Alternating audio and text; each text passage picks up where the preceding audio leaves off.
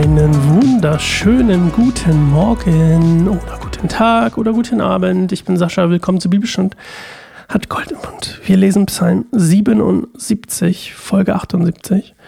Und vorher möchte ich wieder einen Psalm übrigens von Asaf.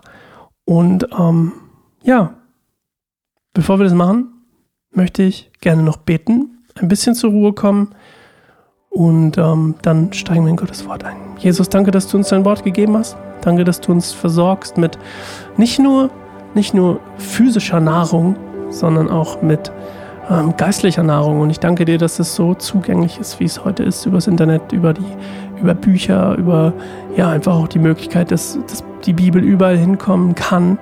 Dadurch, dass das Internet auch so ein Segen ist für die Bibel, weil auch deine gute Nachricht über das Internet hoffentlich ähm, transportiert wird und ankommt. Und ich möchte beten, dass uns das gelingt, dass ähm, noch mehr Menschen merken, dass dein, dein, deine gute Nachricht, dein Evangelium, deine Auferstehung und dein, ähm, dein Opfer am Kreuz einfach, ja, so viel Chance auf ein auf neues Leben für alle Menschen geschaffen hat. Amen.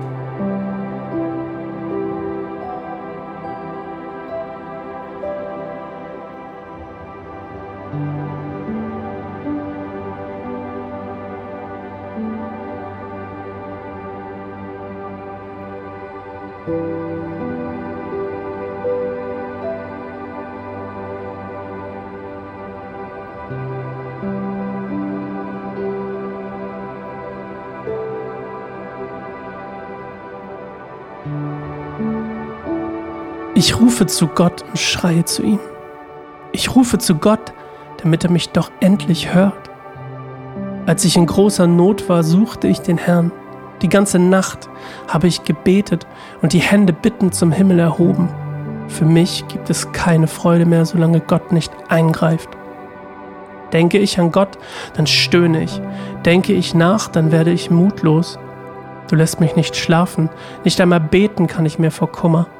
Ich denke an die früheren Zeiten, an längst vergangene Jahre, als ich beim nächtlichen Hafenspiel fröhlich war.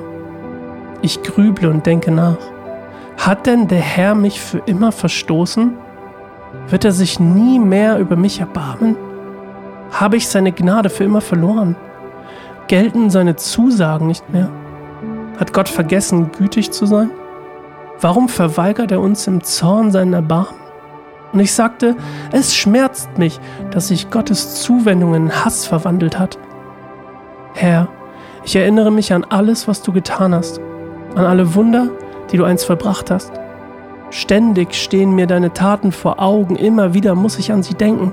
Gott, deine Wege sind heilig.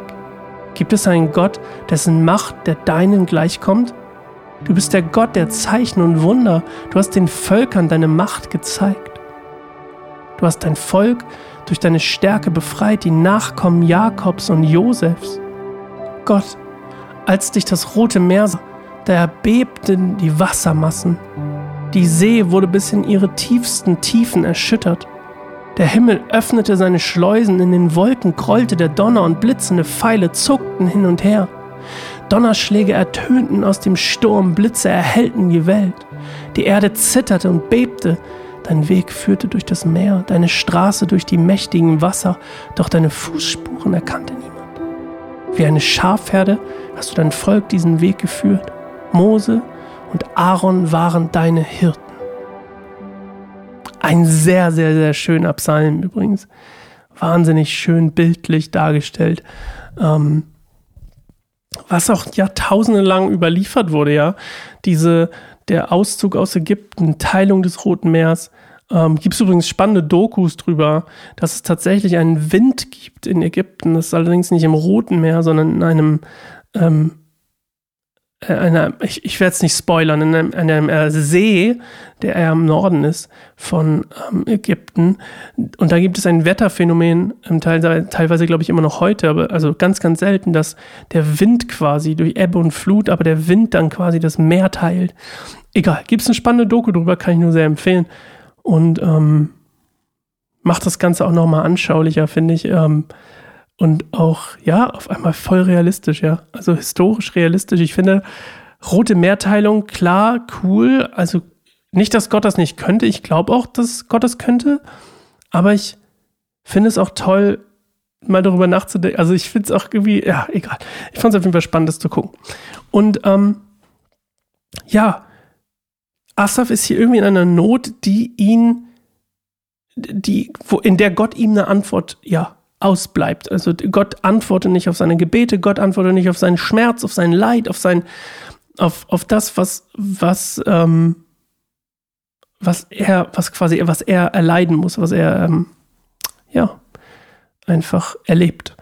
Und ähm, das ist auch so ein bisschen wieder das von, von dem, was wir schon vor, wann hatten wir es? Vor zwei Folgen, ja, ich glaube schon, vor zwei, drei Folgen hatten, als ähm, Asaf sich genau das Gleiche beklagt hat, ja, dass, dass ähm, überall Zerstörung ist und dass die Gebete vielleicht nicht erhört werden, so wie er sich das wünschen würde.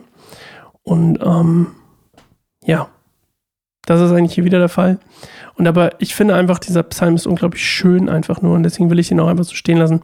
Unglaublich schöner Psalm, ähm, zumindest lyrisch gesehen am Ende mit dem, ähm, mit der Dramaturgie sozusagen, wie er davon spricht, wie Gott, ähm, ja, das Volk gerettet hat.